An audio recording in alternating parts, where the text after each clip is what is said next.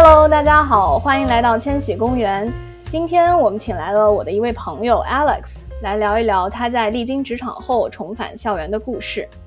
那 Alex 先给大家打个招呼吧。Hi，我是 Alex。Alex 你好，欢迎来到我们的节目。Alex 本科毕业后就在国内的一家商业银行工作，工作了四年后决定出国读研，在投递完了学校申请，便收到了美国哥伦比亚大学的 offer。于是，在二零一九年辞去了国内的工作，来到纽约读书。现在呢，Alex 已经毕业，并顺利找到了在芝加哥的新工作，也从纽约搬到了芝加哥，开始了他的下一个阶段的新生活。那 Alex，我们要不要从你当初选择出国读书的动机开始，聊一聊你当时为什么会在工作了四年后辞掉工作出国读书？嗯，好呀。其实我一直都。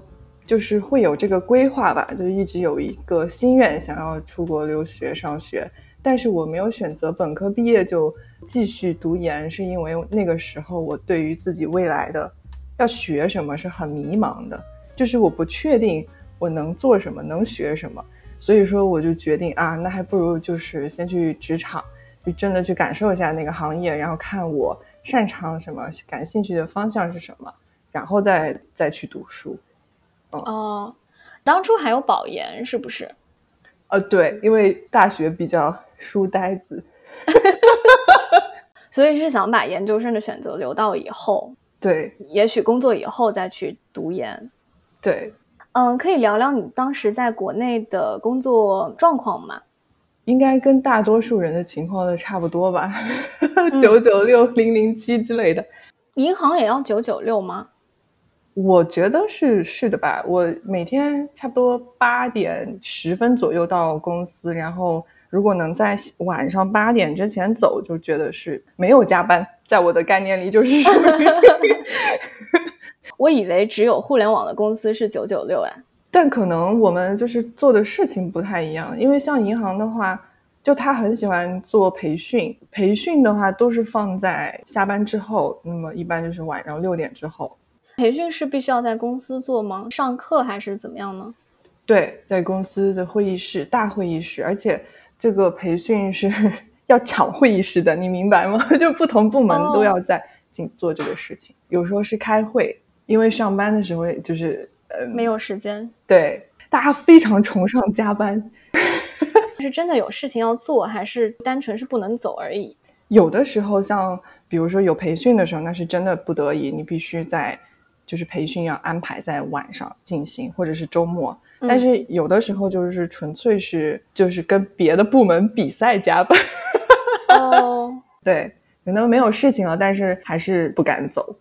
那如果有培训可以学新东西，还蛮好的。一开始可能就是学一些嗯银行的业务上面的东西，就是刚刚工作的时候，然后就是产品，因为。金融产品太多了，然后不停的发新产品上新，所以说要做这个培训。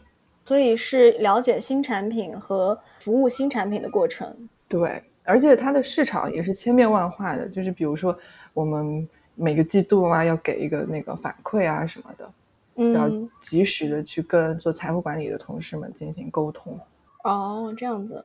对我们虽然说是有打卡的要求上班上下班，那么早上去的时间八点半以前，然后呢下午就是六点以后，所以这个是官方就是怎么说呢？这个是比较正常的时间，但是做不到的基本上，嗯呃，工作回家会有 cut off time 这种，不需要再和公司联系了吗？不会，就要随时在线，因为不知道什么时候你微信群里面又又有个什么事儿。大家就是领导发个什么通知，大家一排的在下面发收到。你有看过那个吗？呃，我有所耳闻一些，但是没有那么细致。现在听到还是挺震撼的。不可能就是把手机就直接不管了，不可能。我当时巅峰时期，我可能有几十个工作群。天哪！那个微信的红点点一直是亮着的那种状态，必须是要回的。必须啊。就比如说一个部门大家都回了，我不回，是不是很奇怪？然所以你是私人的微信号和工作的是是混合在一起的。就是工作前这是我自己的工工微信号，工作后，这个就是我的一个联系方式而已了，很少发朋友圈啊什么，发也是跟工作有关系的。你来到美国，我看你也很少发，很少发，因为我现在好友好友里面还有很多以前的同事什么的。哦，对，呃，但是你现在发的话，好像和他们也没什么太大的关系了呀。我不晓得，可能我已经没有那种习惯了，就是在在微信上分享我的生活，我已经没有完全没有这个习惯了，你知道吗？对，我看你是不玩朋友圈的人，但偶尔也会也会发一下，但是真的频率很低，嗯很少。嗯工作文化上不能适应的地方，嗯，我个人就很不喜欢 KTV 和饭局，但是在国内工作的话，这个东西是没有没有避没有办法避免掉的。然后每一次我就自己觉得好累好累好心累，就比让我加班干活儿还累。是所有人都要去吗？呃，分情况吧，但是就真的是，我觉得在国内工作这种这种，特别是我们那个行业是嗯躲不掉的。对，因为你毕竟要面对客户，哎，是客户吗？还是有很多合作方？有合作方，然后有上级部门，也有其他的部门。我在那那种场合就会特别的不知所措，你明白吗？社畜，对对，但是我觉得还有人比我还不知所措，但是他们还是坚持在那个岗位上。就比如说我之前有一个同事，他他是真的比较，我觉得他是一个内向的人，但是他就逼自己嘛。我们有一次嗯就是年末部门聚会，然后呢就去嗯了 KTV，、然后那个同事全程躲在角落里面玩手机，或者是就是靠在沙发上休息，就是睡觉，假寐。他用他的行为在反抗。对，但是我的话就是，我还是能强迫自己稍微参与一下，但是其实我内心是不不是很喜欢。是抗拒的，嗯，对，强颜欢笑而已。好惨啊！嗯，那你当时对你在银行的工作状态是满意的吗？嗯，刚开始我觉得还不错，就是会有那种新鲜感嘛，特别是工作一两年之后，又有了升职的机会，然后薪水也在往上涨，那个那个阶段我是觉得还不错的。但是后来到我工作第三年的时候，我就逐渐就是出现了一个我的那种理想中的工作，就是我更想接下来我想去做那个工作啊。那个时候我就开始考虑说要不要调整一下。嗯，可以给大家介绍一下你当时在国内具体是做什么？哦，我当时在银行是做财富管理，因为做财富管理就时常要和股市啊什么打交道，嗯，然后我发现这个东西还是挺有意思的。财富管理是帮客户管钱。对，有点这个意思。就像你有一期你聊到你们去找那个银行做养老规划，哦，financial advisor，对对对，我们也做这个事情。那就是推销一些金融产品、金融产理财品产品。对，明白。因为很多金融产品它不是银行来做的，银行反而像是一个超市，它把这些产产品上架，但是真正去设计产品或者是去管理产品的是有资产管理公司等等其他的一些金融机构在做。然后嗯我就很向往去做这类的工作，接触多了以后，你会看到一些行业大牛们的履历，就大概那个时候，我就觉得自己可能是时候要去上学了。哦，明白。那你想做的方向具体是什么呢？设计产品更后台一些的职位。对，嗯，这就需要到一些建模还有数学，对吧？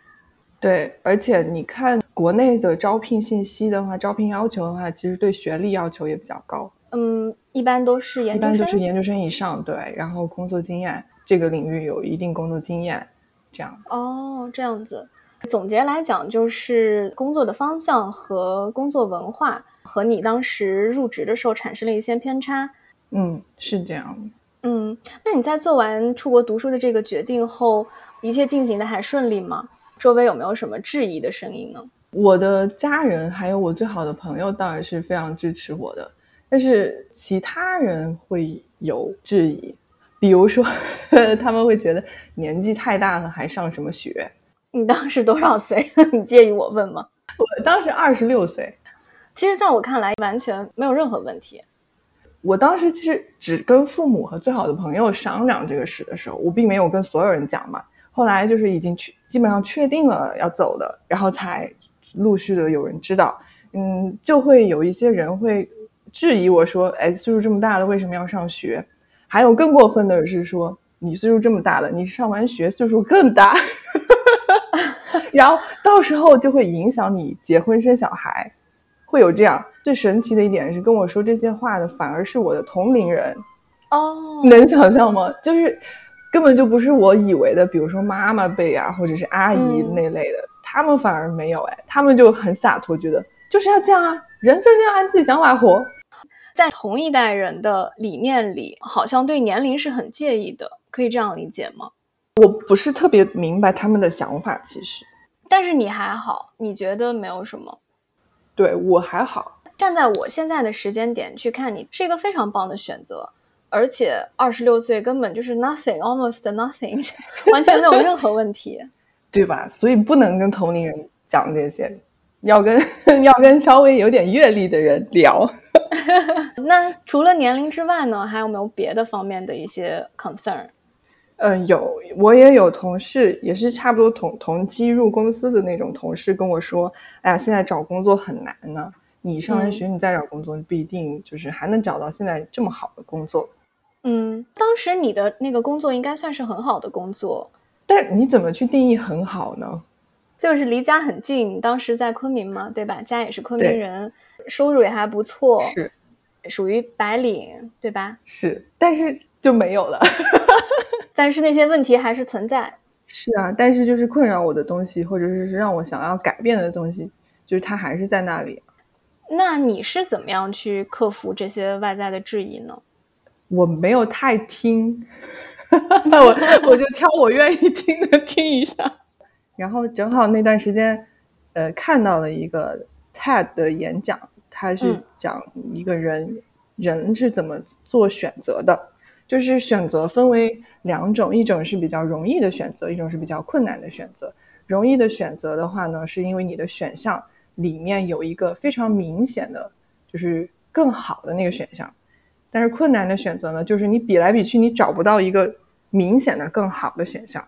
他说，在遇到这种困难的选择的时候，其实是上天给我们一个机会，去去审视自己到底想要做什么。我觉得他说的很好，我就想了想，我到底想干啥，所以就决定还是辞职上学吧。嗯，不破不立。对，我觉得你是很勇敢的。因为放下过去是有沉没成本的，而且你面对未来是有很多未知。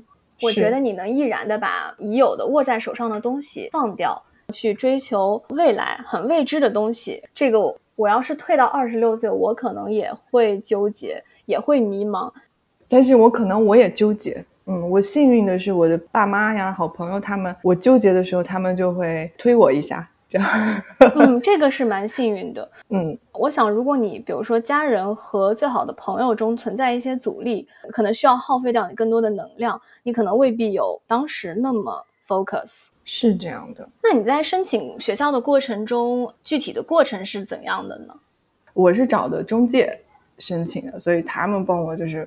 每一步要我需要做什么就告诉我，然后我就按他们的那个来做就可以了。然后比较难的是找时间复习考试吧，我觉得一个是语言，然后一个是 GMAT。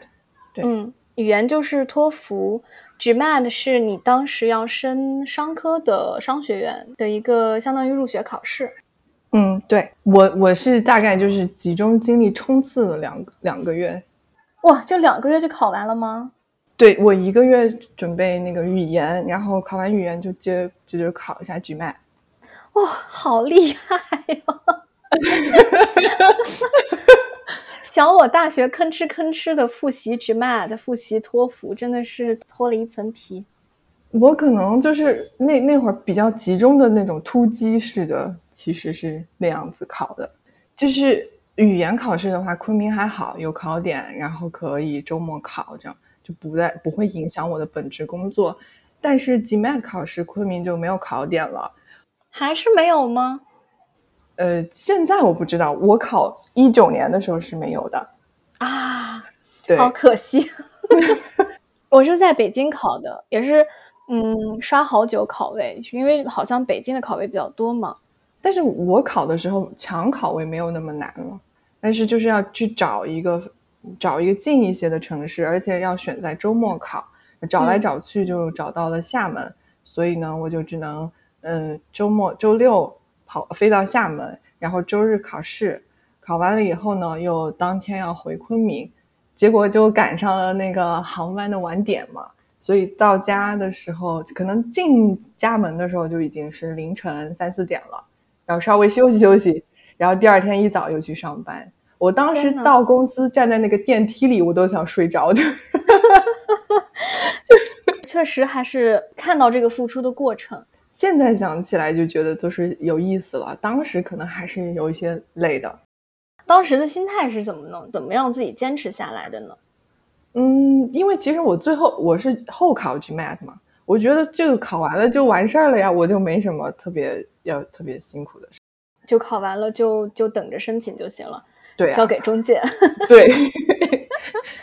然后当时找的中介是帮你把所有的申请都做了，是吧？嗯，对。对你来讲，最主要的就是这两场考试。是，然后到后面就是后期，呃，学校会让面试。那个也是要我自己弄一下哦，对对，你怎么准备的呀？我真的是没经验，刚开始面了几所，就是就是全挂，但是那那那些那些就成为了我的经验，反而像像是把我准备好，为为下后面的面试做准备了。对，就是和学校有缘分，是吧？因为有的面试它是呃要你跟电脑对话。弹出一个问题之后，给你准备三十秒，然后呢，他就给你倒计时一分钟或者一分半钟，你去回答。但是我一看到那个倒计时，我就开始慌，你知道吗？对着一个电脑，这个很难比较自然的表述你的观点。是的，我一直怀疑哥大选中我是，你知道，就是一不小心跟前面那位优秀的同学的资料粘在一起，就一起被选中了，这样。不是啦，哥大选择肯定是看中你的才华，这是肯定的。哎呦喂！那你收到录取的时候，心情是怎样的呀？当时还是挺开心的，一开始是挺开心的，嗯，反而拿到 offer 了，开始纠结了，就是因为真的那个时候是真的要要做决定了，反而还纠结了一下下。哦，所以说你是到拿到 offer 之后还在想到底要不要来？对。就就自己反而有点慌了，就是啊，这是真的吗？那我要怎么办？这样，嗯，有些许忐忑是吧？对，是忐忑，因为真的是像你刚刚说，完全未知，不知道接下来会发生什么。我能理解，因为毕竟如果接了这个 offer，就意味着你要辞职，要放下你或过往积累的所有东西。嗯，那你当时是怎么说服自己接这个 offer 辞职来美国的呢？我觉得可能最根本的原因还是我是真的想做这件事情，担心的点可能更多还是对于未知的那种担心。我真的还挺幸运的，我会把我的这些跟家人或者是朋友去说，然后呢，他们会给我适时的做一下心灵的马杀鸡。那他们是怎么鼓励你的呢？他们是看到我是怎么前期自己怎么样考试呀也好呀，就是。努力呀也好呀，才有了这个机会的嘛。所以他们知道说啊，你都付出了这些了，现在你有什么好担心的？然后我爸跟我说什么最差的情况，反正就是你想的那些嘛。就比如说是岁数大，比如说是最最坏的情况，你也已经知道了。所以说，嗯，能怎么样呢？好智慧啊！对啊，对。然后我妈她是她是另外一种，我妈说。没事儿，你去你就去上学呀。嗯，要是你学不会的话，你再回来呗。回来的话，那工作就没了。哎，我妈当时说的是你还有我呀。哇哦，给妈妈鼓掌，是坚实的后盾。对，就我是比较幸运了。嗯，我和一些朋友聊过，他们。受到了家里很大的阻力，因为受到来自家里的很大的阻力之后，他们必须要自己支持自己的经济，嗯嗯，所以就有很大的负担。我说到这个，就是支持自己经济这个事情，其实我爸妈他们也知道，我工作以后一直在为这个事情存钱，虽然说我我大部分就学费什么的还是他们帮我出的，但是我自己能能我的积蓄我也是有的，所以说他们也觉得啊，就是小孩可能真的是有这个心愿嘛，他自己也努力了，我们就支持一下吧。哦，你的部分能 cover 掉百分之五十？没有这么多，说明哥大真的好贵啊，很贵。对，哎，我现在的老板他那天跟我说，他现在还在还他的学生贷款。哦，我美国人都这样，好普遍。他是印度人，然后他是在印度工作了几年来的。当时他来过来的话，就是找了一个人帮他做担保还是什么，申请到了那个贷款。哇哦，我觉得从印度同学的身上又看到很多很多很坚毅的故事。对。而且很能吃苦，是这样。嗯，来到美国之后，你适应的还好吗？我觉得学业上其实还好，还行。因为学业上你只要自己花时间、花功夫嘛，总是可以搞定的。但是生活上有很多琐事是我以前没有预料到的，就是要自己处理。那我们要不要一方面一方面的来，先看看学业方面？我第一学期就是还是很蒙圈，因为没有在美国上过学，不知道这边的就是运作模式。然后，而且从职场回来，你还是有很多东西要重新捡起来嘛。还有一个是当时没有特别好的小伙伴，所以说就是全全靠自己啃，在图书馆里待着，天天。对我大概适应了一个学期以后，后面就好了。嗯。我觉得最大的挑战是因为我有一点就是专业上面有一点点像转专业的那个感觉。虽然说我本科有那么也学过什么统计啊，也学过那个数学什么的，毕竟时间太久了，对对，要重新把它们捡起来。其实美国上学的节奏是很快的，对，就是作业非常多，然后还有要 reading，然后还有很多很多的事情，所以说你要赶紧赶紧，就是不停的。不停的给自己一边补课 一边要跟上，有这种感觉。我有一个课，其实对我来说是比较全新的，就是那个 coding 偏 coding 的那个课。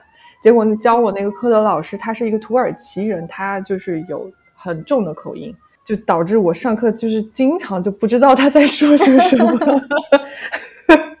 好像很多教授都是移民，是，特别是理科理工科的话。但是这个其实还好，因为你听他讲课一直这么听，好像也慢慢就习惯了。所以我第二个学期我们那个课它是分有点像上下嘛，第二个学期还要接着学，我还是选了这个老师。已经习惯了，Why not？对，那这是学业方面，social 方面有没有有没有不适应的地方呢？social 的话，就是我来到纽约是真的是没朋友，只身闯纽约。有点这种感觉，因为像我们学校在北上广这样的一线的大城市，它会有一个那种办公室的东西。然后呢，他在开学前可能就会组织即将入学的同学们有一些小活动，大家给大家认识认识。但是我是就没有去参加这样的活动的，因为当时在昆明嘛。对，可能我我这个项目里面中国同学他们很多就是已经认识了。就是在来之前，对，但我是属于那种真的是就是 两眼一抹黑。但是，哎，有一个很巧的事情是，我来到纽约之后，我高中的班主任突然有一天他跟我说：“哎，我有一个学生谁谁谁跟你是一届的，然后他现在也在纽约，也在哥大，然后他是本科在美国念的，然后呢毕业以后工作了四年，跟你一样，现在他去上研究生。”然后说你跟他联系联系，这样子。我觉得最神奇的是他，他居然就是能够掌握我们的动向，好厉害！你你没有跟他说过你你去哥大了？我没有。老师的侦查工作做得真好。对，其实严格来讲，我是有一个认识的同学。哦，那还好，至少有一个。对，至少有一个。所以后面我就觉得不行嘛，这样下去不行嘛。嗯，我就开始自己想办法喽。比如说是上课的时候稍微去早一点，然后看看瞄一下教室里面呵 哪个哪个小姐姐看上去就是比较和善一点，然后就坐到旁旁边跟她就是聊聊天，认识一下。我就是大概通过这种方式认识了研究生期间比较好的几个朋友，然后他们都是落跟我一样落单的那种呵呵。有一个是韩国女生。然后呢，有一个是印度女生，有一个是泰国女生。就是印度还好，就是我们这个专业印度同学也不少，但是像韩国和泰国就真的太少了。对对对，所以就赶巧就认识。中国同学成绩都爆好，确实。对，我的成绩在中国同学面前我是不不能说出口的那种，大家都是说啊，我这学期全部 A 加。直到后面我现在工作了，我老板有一次跟我说起来，他说他上学的时候他成绩也不好。你老板也是哥大的对吧？对，然后他说他上学的时候也是成绩不大好，觉得 GPA 很吃力，干不过中国同学。然后呢，他们就想了，他们就很很很好奇嘛，就是这帮人到底是怎么学的？他们就想了一个办法，就是去我们学校的图书馆里去看中国学生在是怎么学的，然后是用什么复习资料。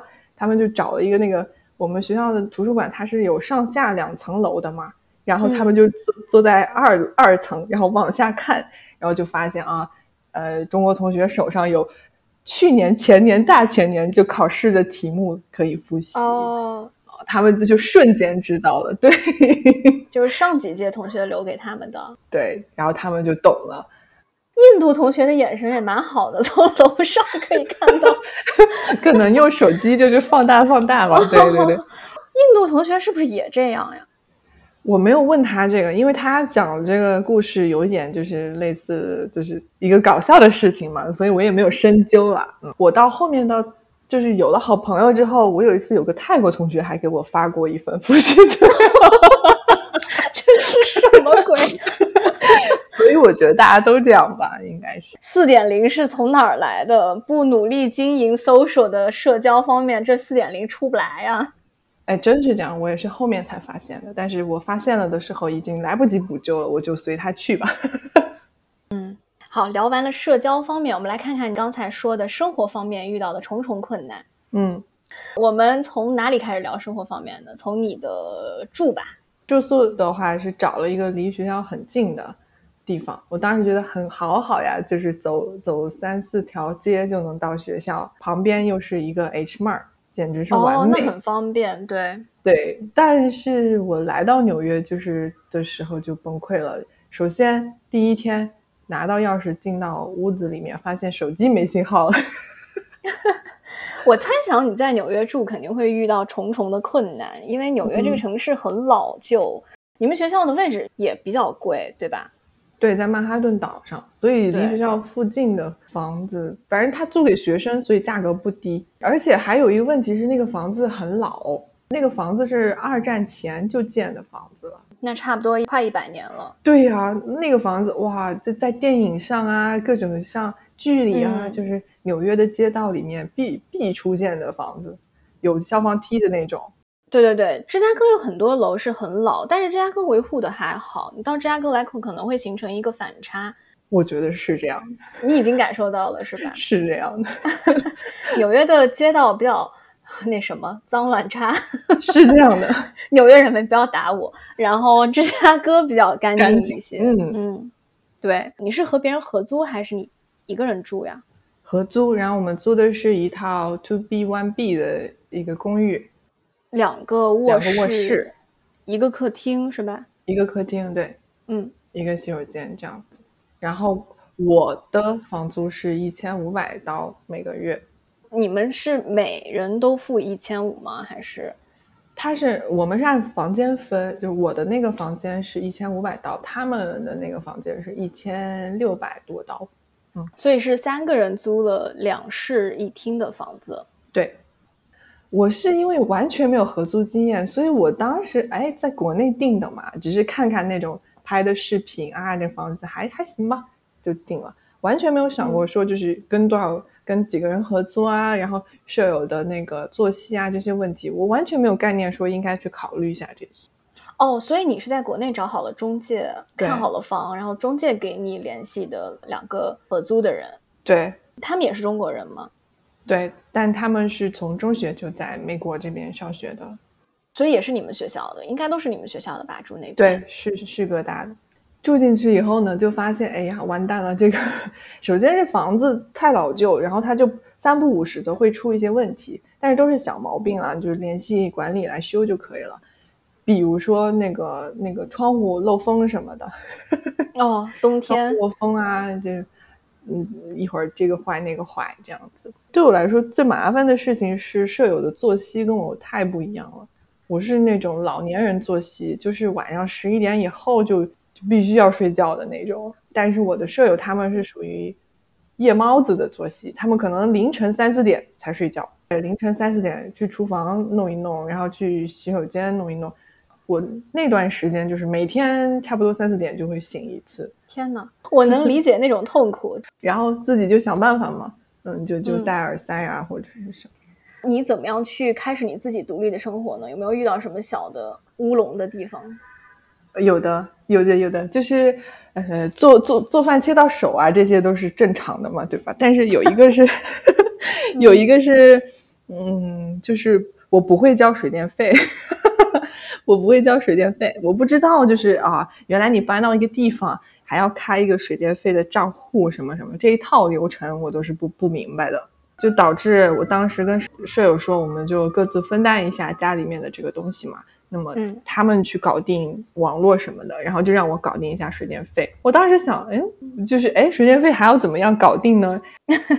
就把这个的事儿给忘了，彻底忘在脑后。直到突然有一天家里没电了，就是家里没电了，然后就哦，就就才知道说完了，我没有我没有去开户啊，我没有去弄那些东西。哦，我好像也干过这个事儿。但是，对，那是我来到美国好几年后了。对，那是因为我忘了，我就彻底把这事儿忘了。最搞笑的是那天是周六，Comcast 周六周天不上班，所以 所以就是 点了两天的蜡烛。还好是夏天了，不然就是可能比较惨，是吧？这边他确实这些点就哦找客服啊什么，确实是让人很崩溃。对，然后周一我是六点钟起来打电话给 Comcast，说我需要开户，因为我是刚搬过去。然后 Comcast 给我说好的，五分钟你你就能看到你的灯亮了。我说好，我说完好的瞬间灯亮了，我脑袋上三条线。而且我当时我忘了我们的电力公司是叫什么，纽约那家，就是家里没信号。然后呢，我就只能站在路边儿，就是赶紧打电话。然后呢，他那个又打电话又给你转，就是机器人，你知道吗？就是哦，是要这样的。如果是你就 yes，不是你就 no，我就在那折腾了很久。对，五六个问题过去之后，要等个十几分钟才能接到客服啊。对，但我现在已经习惯了。嗯，美国基本上的服务就是这样子。对，因为突然停电嘛，我觉得这还挺不好意思的。我觉得你是刚来。而而且以前没有在美国生活过，也可以理解。但是可能室友也可能挺无语的，就是 怎么搞的，居然把店也搞没了。他们可能有点急，当时，然后就说：“你不会，你要问我们呀。”然后我我也就没说什么。对 我错了，乖乖的接受责备。对，后来你搬到新泽西去了，是吧？是，就是在曼哈顿住满一年之后。那个时候是已经是疫情了，然后所有课都转到了线上，嗯，就决定要搬出曼哈顿，搬到一个稍微环境好一点、楼新一点的地方。新泽西还是挺好的，然后因为你也不用 travel 嘛，不用每天到城里来，呃，上课呀、泡图书馆呀什么的，反正在家里就可以搞。当时找房子我是这么想的，可是谁知道呢？我已经签了租约，家都搬完了以后。就有了一个在学校里就那种 on campus 的那种工作，但是不是每天，我一周可能就有一天我是需要回去的，回学校。啊，那还好，没有没有太麻烦。对，嗯，然后就顺利毕业了，一共是一年半吧？对，三个学期的项目，其实也挺挺 intense 的，一边要适应美国的新环境，又要上学，还要考试，还要忙着找工作。我觉得美国的学校可能一进去就在教你怎么找工作了，是这样。第一天给我这种感觉，美国的校园做职业规划方面的咨询以及给学生的帮助是挺到位的。我也觉得做得非常好。我们是有像一个课程一样的设计的，就是你必须要去那个 center，然后做这件事情，然后哪天哪天接下来下一阶段要做什么，会这样一直推着你往前走的。嗯，我是我是最后一个学期开始找工作的，就是同时进行的，所以我毕业的时候已经基本上工作已经确定了。那能不能讲讲具体你找工作的一些流程？嗯，我当时其实首先是呃跟那个我的那个叫什么 career coach 有一个保持一个沟通嘛，嗯他一直我还挺感谢他的，他一直跟我说你要 network，你要 network，你就一直教我怎么去 network，我就听了他的，就是一直在陆陆续续的在在跟人联系，通过领英。嗯第最后一个学期开始的时候，周围同学们很多都开始找工作嘛，然后大家就会说什么网申啊什么的，我也会跟着投一下。但是就我个人的经验来说，我网申基本全部石沉大海。哦，我也不喜欢网申，我自己也不积极，然后嗯，反而是 network 通过跟人聊聊天什么的，反而给了我一些机会。你最后的工作也是通过 networking 找到的，对吧？对我现在老板，我在领英上找到他，然后呢约了个电话。那天正好是我在学校那个兼职工作做完以后，我坐在学校校园里面给他打了一个三十分钟的电话。其实也没说什么，就是问问他你上学的时候的事情啊，因为我们是校友嘛。然后你是怎么嗯找工作的呀？然后你现在的工作的情况啊，什么什么的聊了聊。然后我那会儿正好因为最后一个学期，我觉得自己很忙，我就跟他说，我觉得我现在可忙了，你有什么那个时间管理的方法，你教我一下。然后他就还挺挺好实诚的，他跟我说，有些事情你就不要浪费时间了。他说，比如说那种跟别人一起做一个 project 之类的这种事情。哦，那如果 project 要算分呢？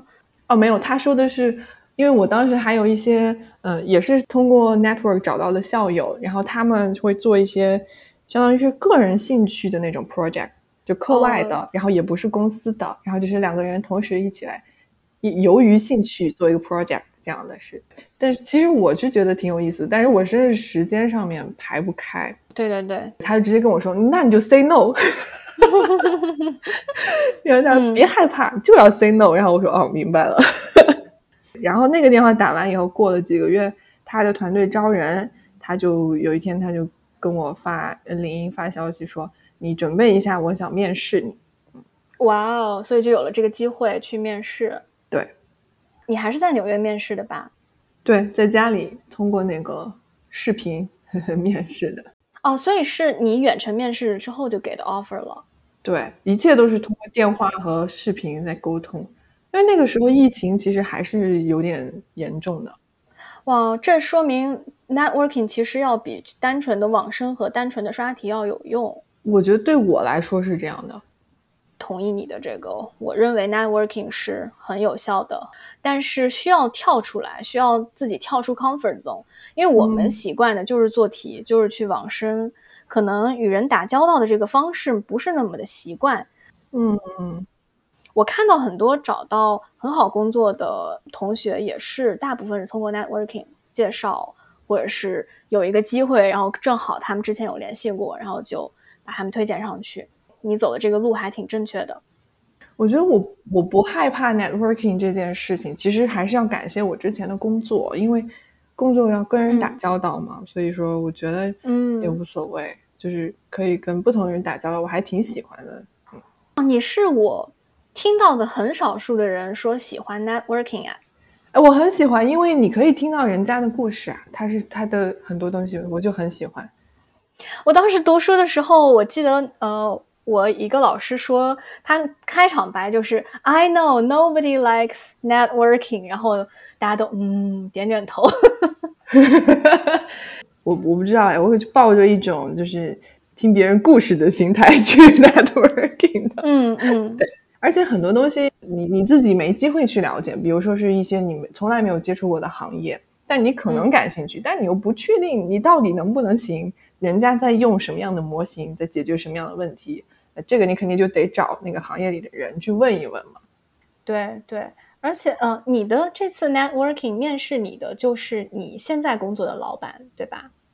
那第一轮是一个 HR 的那种店面，然后第二轮见见到现在工作的老板，然后后面就是又见到老板的老板。嗯，对对对，其实我认为还是挺幸运的，因为他做老板的都挺忙的，他们有时间去回 LinkedIn 上你的信，我觉得是挺不容易的。确实是这样。其实 LinkedIn 我基本上就是你，比如说你向别人发出邀约，你可能要发出很多很多邀约，那么会有那么几个人会回回应你。嗯，对对对。然后就你就接了 offer 了，拿到了 offer，你呃有犹豫吗？还是就立马接了？嗯，我当时还是有犹豫的，因为我还有另外一个可能的选择，是留在纽约吗？不是，是在呃 Cleveland。哦，小声说不要去。但那个也是通过 networking，也是觉得还可以吧。就面试下来，感觉对方公司或者是面试我的人，我觉得还不错。这样，所以你选了芝加哥，最后对，因为芝加哥这个催得紧。就是他们要我一个答复要更更快，然后那边那边可能我还在等一个结果，然后我就问一些我在这边工作的同学，嗯，因为我有一些同学他们出来的早一些，然后就是问一问，大家都觉得芝加哥的这个还不错啊，所以我就来了。嗯，所以现在呃是在一个银行是吧？对，嗯，那具体是做什么呢？能不能简单介绍一下？我应该是属于信用风险下面的一个 modeling 团队，嗯，然后你是做还是做 data？做 modeling，对，就 credit risk，fraud 分析，对，包括就是比如说一个一个人他申请贷款，他填了一些资料以后，我们给他弹出一个结果，就根据你的那些你填的资料和讯息，包括呃你的信用分数等等，综合的一些我们叫 variable。来给你一个，给你打个分，看你能能不能获得贷款，然后以什么样的利率获得这个贷款。嗯，明白。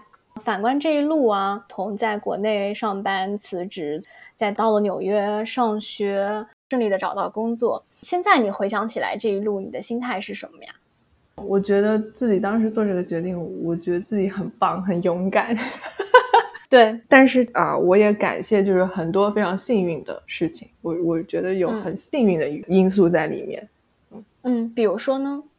嗯，那比如说是通过 networking，怎么打了一个电话，突然后面就人家就会愿意面试我，我觉得这就是一种幸运嘛。但是前提也是你要愿意打出这个电话，对吧？所以嗯，很多时候幸运都还是有原因的。嗯，是吗？对啊，我想设想的问一下，如果你当时没有做这个决定，你觉得你现在的现在会是什么样的生活状态或者工作状态呢？工作状态肯定是很忙，然后我的心态肯定还是在纠结，肯定还是在纠结说要不要做出一个改变。嗯。因为又回到我我之前说的那个 TED 的那个演讲，其实，嗯，就是你还是要问清楚自己心里到底想要干什么，不然你就会特别纠结。我认为你是很勇敢的，勇敢的去追求，勇敢的去改变。